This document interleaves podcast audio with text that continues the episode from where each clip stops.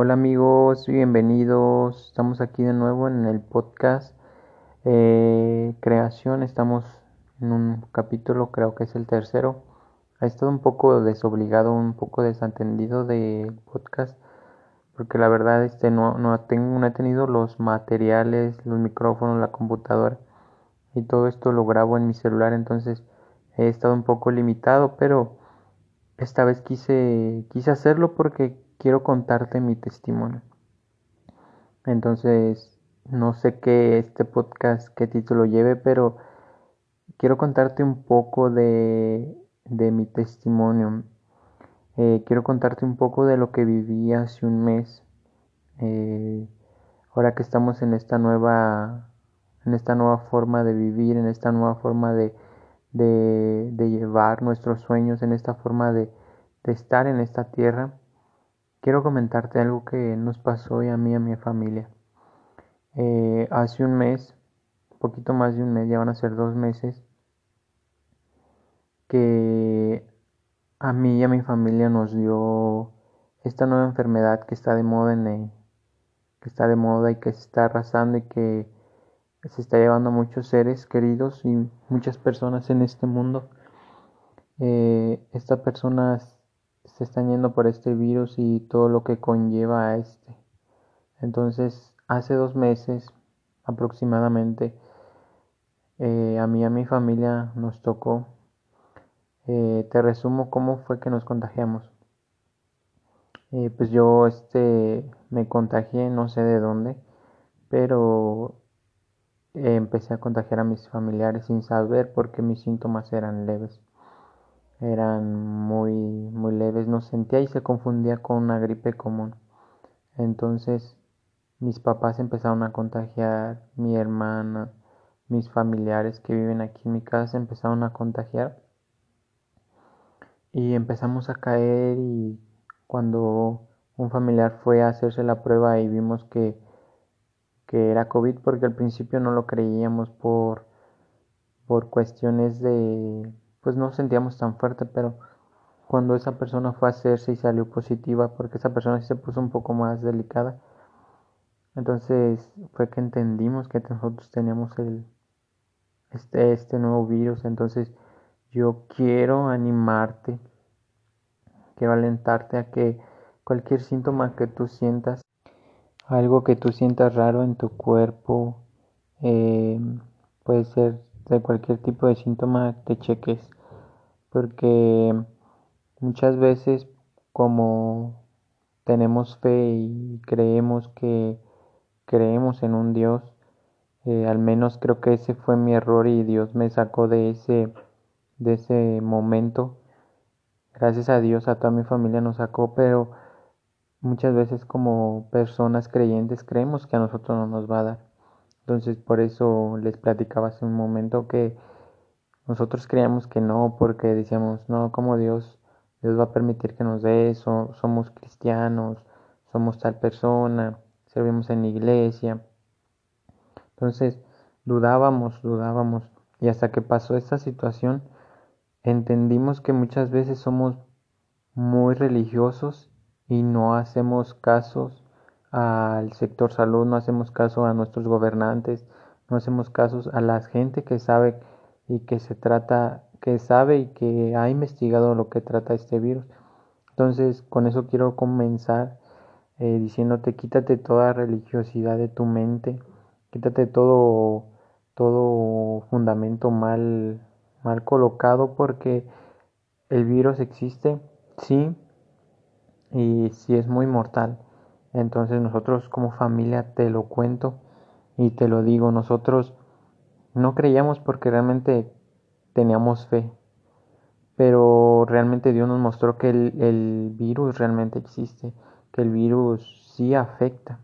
Entonces, con eso quería iniciar diciéndote que muchas veces somos muy religiosos, somos muy unas personas muy escépticas, no creemos a lo que en el mundo sucede, pero créanlo, o sea, con eso no estoy diciendo no creas en Dios, sino cree también en lo que está sucediendo en el mundo.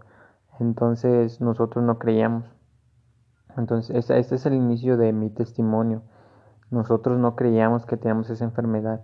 nosotros creíamos que era otra cualquier enfermedad y no sabíamos que por dentro nos, ese virus nos estaba dañando y nos estaba cansando, nos estaba agobiando. Entonces, pasando eso, eh, yo empecé a estar enfermo, empecé a tener algunos síntomas, eh, mis papás igual empezaron a, a tener síntomas y yo fui de esas personas que tenía mucho temor, mucho temor a qué iba a pasar, qué va a suceder, qué, qué es lo que va a, ocurrir, qué va a ocurrir con mis papás.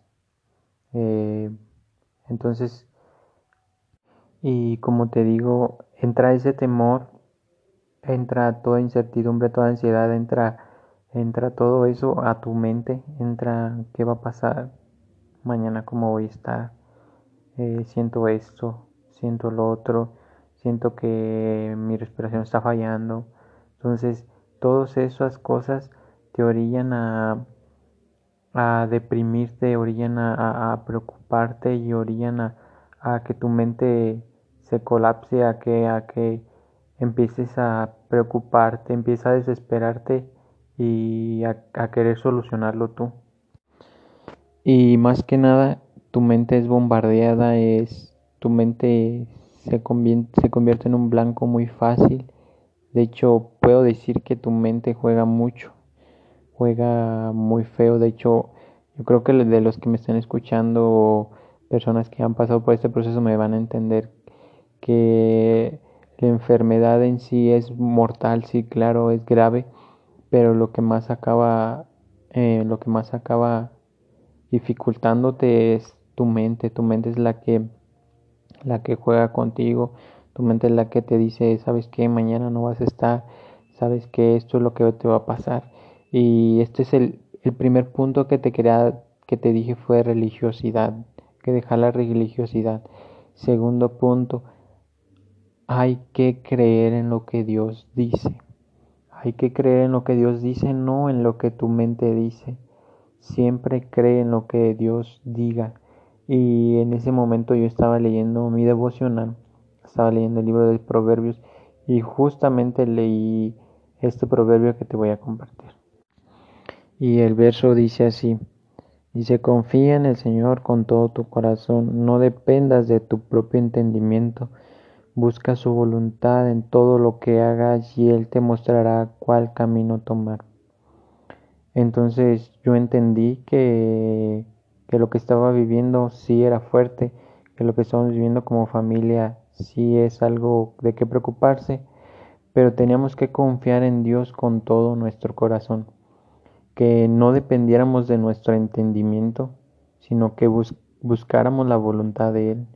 Entonces yo entendí ahí que, que por más que tu mente juegue, por más que, que tu mente te diga que no, que sí, que no, que los temores te agobien, hablando sobre este respecto a la enfermedad, Dios tiene la voluntad y, Dios, Dios quiere que dependamos de, Él, quiere que lo busquemos para que nos dé el camino. Y yo cuando estaba en ese momento, yo pues no, no sientes, te sientes sin rumbo, te sientes solo, te sientes triste, incluso puedes deprimirte, incluso puedes, este, puedes sentirte mal, pero algo que Dios decía que buscándolo a Él, Él nos iba a enseñar el camino y nos iba a dar esa sanidad que buscábamos, que no, que no, que no razonáramos, que no malinterpretáramos. Y claro, este, yo este, este versículo se lo leía a mis papás cuando estábamos empezando. Y el proceso fue duro, amigos, fue, fue duro porque, eh, como les digo, mis papás enseguida se enfermaron, mi hermana, y quieras o no, eh, pues dejas de trabajar, dejas de entrar el recurso a tu casa, dejas de, de pues de laborar, de tener algo económico, eh, entonces empieza a faltar la comida, el gasto o cosas que pagar, renta, luz. Entonces todo este proceso lo vivimos en un mes, pero aprendimos algo que el amor de la iglesia que el amor de Dios, el amor, que Dios nunca nos va a dejar solos. Que el amor de Dios suena como una canción, ¿verdad? Pero el amor de Dios es maravilloso en el sentido que Él lo muestra a través de las personas en la iglesia. Por eso tú congrégate, tú, tú ve a una iglesia, tú busca una iglesia donde puedas estar y donde puedas formarte, donde puedas tú llevar tus penas, llevar tus dolores, tus cansancios. Y eso fue lo que nos ayudó a nosotros. Nosotros comunicamos a nuestros hermanos en iglesia lo que estábamos viviendo y nos apoyaron con despensas, con ayuda económica, algunos familiares igual. Entonces en ningún momento se, en ningún momento vimos vimos la mano de Dios alejada, al contrario, siempre vimos la mano de Dios en, nuestras vidas. Eh, siempre la mano de Dios estuvo con nosotros, nuestro pastor estuvo atento, los hermanos de la iglesia igual. Y ahí es donde ves el amor de Dios reflejado a través de las personas que Dios puso a tu alrededor. Y ese es otro punto, el tercer punto que te quería hablar. Rodeate de buenas personas. Porque en los procesos fuertes esas personas te van a ayudar a levantarte. Esas personas te van a buscar. Esas personas te van a ayudar a salir. Te van a ayudar a, a seguir caminando, a levantarte, a aumentar tu fe. Y eso fue lo que pasó con nosotros. Entonces, ya para terminar, eh, pues al final de todo este proceso que pasamos, eh, salimos bien después de un mes.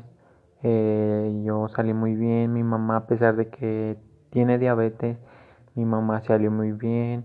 Gracias a Dios, este, no tuvimos ninguna secuela, nada, salimos bien. Los síntomas, gracias a Dios, fueron muy leves a, a comparación de las demás personas. Eh, nuestros síntomas fueron leves, toda mi familia estamos bien hasta ahorita. Ya va para casi mes y medio que salimos de esto y agradecer a todos los que nos estuvieron en oración, que estuvieron orando por nosotros. Y esto es lo que te quería compartir. Uno, vuelvo a repetir, uno, hay que dejar nuestra religiosidad de creer que a nosotros no nos va a dar, porque eso nos hace ser y hacer libertinaje, hacer creer que yo puedo andar donde quiera porque soy hijo de Dios sin cuidarme, sin usar cubrebocas, sin usar gel antibacterial, sin protegerme, sin vacunarme. Yo te animo a vacunarte, vacúnate. Número dos, eh, nunca le hagas caso a tu mente. Dios siempre tiene el control de las cosas. Eh, a pesar de lo que veas en tu mente, a pesar de, lo, de, la, de la adversidad que tengas, Dios siempre tiene el control. Y el número tres es rodearte de personas que te ayuden, te beneficien, que, que te amen. Eso te va a ayudar mucho. Número cuatro, eh, siempre ten una comunión con Dios y ponte a cuentas seguido, ponte a cuentas cada vez que puedas. Recuerda lleva tu pecado a la cruz y siempre eh, ten aceite en tu lámpara para cuando Él decida llevarte, para cuando Él decida que ya es momento, tú estés preparado y estemos preparados. Y otro punto que te quería decir, ora por todas esas personas que tienen esta enfermedad. Ora por aquellas personas que son tus familiares a lo mejor, que son personas que de tu colonia, ora por ellas, sobre todo ayuda, eh, sobre todo si tú ya pasaste este proceso, háblalo y ayuda a las demás personas para que ellas confíen, para que ellas en ti puedan ver esa esperanza. Lleva a Jesús, háblales de Jesús, eh, habla tu proceso, cómo lo viviste. Por eso yo te lo estoy contando ahora y tú si me estás escuchando y estás pasando por una etapa de esta enfermedad, solo te puedo decir confía. Asiste al doctor, eh, chécate, pero confía en Dios, confía, no tengas miedo. Sé que a veces las cosas son fuertes, sí, pero todo va a estar bien. Claro, también cuídate, protégete y confía en Dios, sea para bien o sea para mal, confía en Dios créemelo que Dios les va a traer esa paz. Y por esta es la razón por la que hago este, este episodio para alentar todas esas personas que me están escuchando, a lo mejor están pasando este proceso y, y, no saben qué hacer, están desesperadas, todo. Tú confía en Dios que todo va a estar bien, tranquilízate eh, y atiéndete, vacúnate y trate de cuidarte y protegerte lo más que puedas. Y también este mensaje es para aquellos que me están escuchando y aún no ha pasado o ya lo pasaron. Eh, amigos, ayuden. Eh, si no pueden, si no pueden, si no pueden económicamente, ayuden orando, visitando, ah, eh, preguntando cómo están las personas, porque en esos momentos lo que más busca uno es el, el afecto, el, el escuchar a las personas que amas. Entonces, yo te pido en esta, en esta tarde, noche o no sé en qué momento lo estés escuchando, que tomes conciencia de este tema. No lo hablo para espantarte, no lo hablo para, para condenarte ni para nada, solo es mi testimonio en lo que yo viví. Y créeme que todas las personas que están pasando ese proceso, lo que más quieren es una, una palabra de aliento, lo que más quieren es, es, es saber que las personas que están a su alrededor las están apoyando. Y yo te animo a ti que ya lo viviste, háblalo y comenta qué fue lo que viviste y eso nos va a ayudar a mejorar y a, saber em, qué hacer y qué no hacer. Entonces es todo por hoy. Yo sí los invito a que, que pensemos en esto y meditemos que, que esta vida es pasajera y como lo habla en la Biblia, nosotros somos pasajeros en este mundo. No nos afanemos a estar aquí no nos afanemos a este mundo. Claro, disfrutemos, vivamos nuestros sueños, eh, cúmplelos. Eh, justamente cuando yo estaba así, anhelaba mis sueños y decía, ¿cómo no voy a cumplir mis sueños? Y créeme lo que estamos viviendo, eh, el minuto, minuto a minuto lo estamos viviendo. Entonces, busca tus sueños, eh, inspírate, sigue, camina, busca tus sueños, no tengas miedo porque en algún momento puede ocurrir eh, pues lo que menos esperas. Entonces este es el episodio de hoy. Quiero animarte a que ores por aquellos que tienen esa enfermedad que compartas tu testimonio que lleves a Jesús a las demás personas. Y también te invito a que sigas tus sueños a que no te detengas y sigas para adelante siempre buscando a Dios y espero que el versículo que te di te haya servido de algo. Ya sabes, confía en Dios, confía en que todo va a estar bien. Y a todas esas personas que están escuchando y lo están pasando mal, eh, yo te puedo decir confía en Dios, busca de Dios, eh, busca a tus hermanos eh, y vas a ver que Dios va a tener el control, no hay mejor esperanza que Dios. Y comparte esto si sabes que un familiar lo está pasando mal, crees que que el mensaje pueda ayudarle, adelante, compártelo y si no, este, este, ayúdenos a difundir esta información o tú saca tu testimonio, y súbelo a YouTube, te animo para que más personas vean que, que lejos de, de lo alterno que es la muerte, también hay casos donde se vivió, donde se donde hay vida, entonces para que no la gente no no se desanime y no, y no caiga en depresión. Así que muchas gracias por escucharme y espero esta palabra te sirva.